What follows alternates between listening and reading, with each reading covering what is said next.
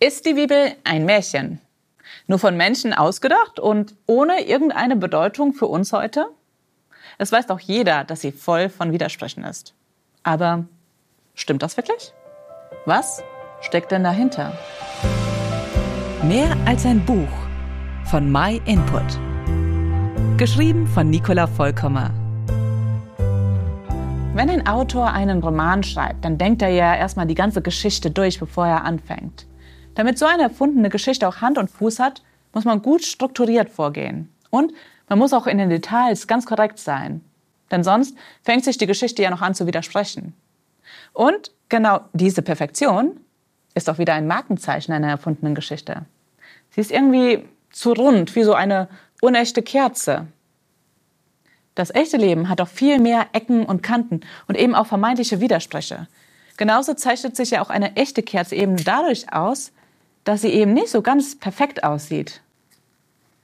Die Bibel, im Unterschied zu einem Roman, ist eigentlich eine Sammlung von Schriften und sie wurde in einem Zeitraum von etwa 1500 Jahren geschrieben.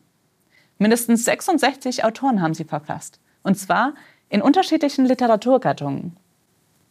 Da ist es jetzt nicht erstaunlich, dass es auch Informationslücken gibt. Wäre eher verdächtig, wenn nicht. Es gibt außerdem zum Teil verschiedene Versionen der gleichen Geschichte, die jeweils unterschiedliche Schwerpunkte setzen. Zum Beispiel in den Evangelien, die über Jesus berichten. Und das erklärt auch, warum sie unterschiedlich klingen. Aber das macht sie nicht zu widersprechen. Im Gegenteil, das eigentlich Besondere ist ja, dass diese Sammlung an Texten eine Hauptgeschichte erzählt. Und in ihrer Gesamtheit sind alle Texte absolut stimmig. Die Bibel sagt von sich selbst, dass die Autoren das aufgeschrieben haben, was Gott ihnen aufgetragen hat. Die Bibel ist eingeteilt in das Alte und in das Neue Testament. Im Neuen Testament gibt es eine Wendung in der Geschichte, aber beide Teile gehören zusammen und erzählen eine Geschichte, nämlich eine Rettungsaktion von Gott für uns Menschen. Die Bibel ist nicht als Geschichtsbuch geschrieben, so wie wir das von der Schule her kennen. Und sie ist auch keine Therapiesetzung, wo man jetzt alles symbolisch verstehen müsste. Man kann sie ruhig wörtlich nehmen. Nur einer, der wirklich Gott ist, kann es sich leisten, ein solches Buch als Aushängeschild zu haben.